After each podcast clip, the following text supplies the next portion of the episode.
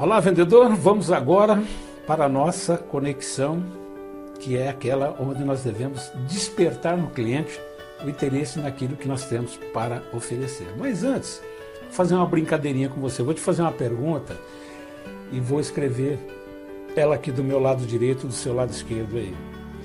Você sabe quando a venda propriamente dita se inicia? Quando a negociação se inicia? Você sabe? Não. É quando o cliente diz não. Para muitos, o não é o fim de uma negociação. Para um vendedor profissional, um vendedor qualificado, um vendedor atualizado, é aqui, nesse não, que começa a negociação. É aqui que começa a venda. Por exemplo, eu estou com essa caneta. Se eu chegar para você e dizer assim, você quer comprar essa caneta? E você dizer, sim, eu quero comprar caneta. Eu te vendi a caneta? Não. Você comprou a caneta. Eu não te vendi nada. Eu não negociei nada. Eu simplesmente tirei o pedido. Esses são os tiradores de pedido. Ótimo, se fosse assim com todos os clientes, seria uma maravilha. Quer comprar? Quero. Quer comprar? Quero. Eu, eu cubro minha meta em três dias de vendas. Seria muito fácil se a coisa fosse dessa forma. Mas não é isso que acontece no mercado. Mas se você falar eu quero, eu não te vendi, você comprou. Assim é fácil vender. Agora, onde a negociação começa? É justamente quando eu ofereço o produto. Por exemplo, essa caneta, se eu oferecer para você e dizer, você quer comprar essa caneta e você falar não, aí começa a fase em que o vendedor vai definir a venda. É aí que o vendedor tem que usar de uma técnica muito conhecida que a gente usa muito, que nós chamamos da técnica do porquê. Ou seja, nós vamos devolver para o cliente a pergunta dele. Quando eu perguntei se ele queria comprar, ele disse que não, então eu vou descobrir, eu vou fazer uma sondagem, vou fazer uma pesquisa, quais são os motivos que estão levando ele não querer o meu produto.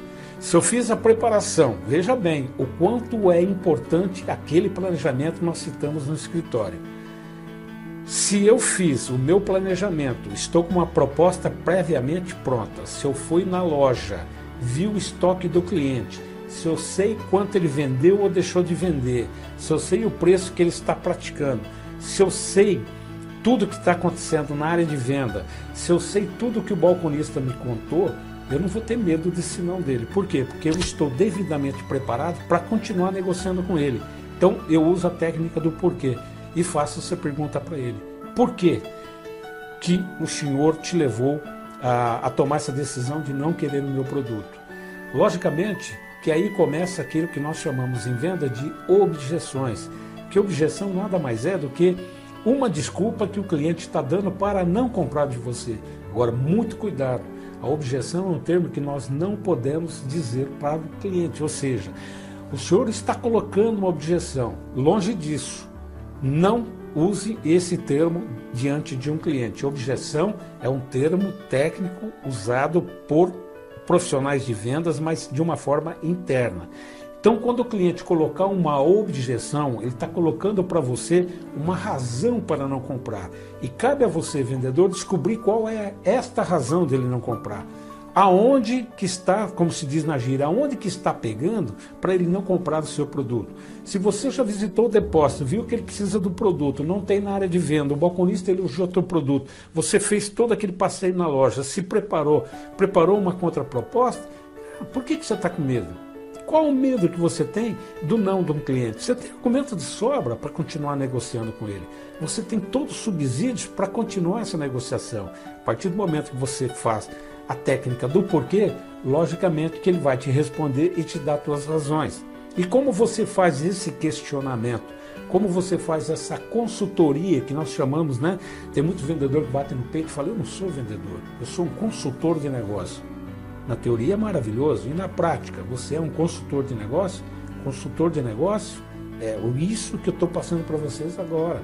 Você tem que consultar o seu cliente, você tem que descobrir as necessidades do seu cliente, você tem que descobrir oportunidades de negócio para você e para o seu cliente. Então você tem que fazer perguntas abertas. Você tem que fazer perguntas que ele não consegue responder com um sim ou um não. Você tem que fazer uma pergunta para ele que ele tem que, pelo menos, falar uma frase para você e colocar as razões dele não estar comprando. Muitas vezes nem ele sabe por quê, mas está jogando uma objeção porque hoje é cultura do brasileiro dizer eu não preciso, eu já tenho, hoje não, passa amanhã. Se você relacionar quais são as maiores objeções que seus clientes, elas não passam de cinco. Ou hoje não, ou eu tenho estoque, ou está caro, ou não gostei do seu produto, ou eu não gostei da sua empresa. É fácil você escolher essas cinco objeções. Se prepare, dentro daquele planejamento que você faz dentro do seu escritório, se prepare para essas cinco. Mas se você passou na loja e fez toda a sua preparação, ele não vai encontrar razão, ele não vai conseguir realmente, é como se diz na gíria, te dobrar, porque você tem argumentos de sobra necessário, né? argumentos fortes, onde você vai matar essa objeção com a maior tranquilidade. Então façam perguntas diretas, descobre aonde que é que o cliente está se apegando para dizer não para você. E assim ele vai testando seu conhecimento e você vai conseguindo provar para ele que você conhece e sabe o que está fazendo. Ok? Quando você terminar toda essa etapa de criar toda essa, essa, essas conexões e subconexões, onde vai levar o seu cliente a começar a ter interesse pelo seu produto, ele vai dar sinais de compra para você. Só que falta um detalhezinho ainda. Ele pode estar interessado, mas ele ainda não tem o desejo de compra.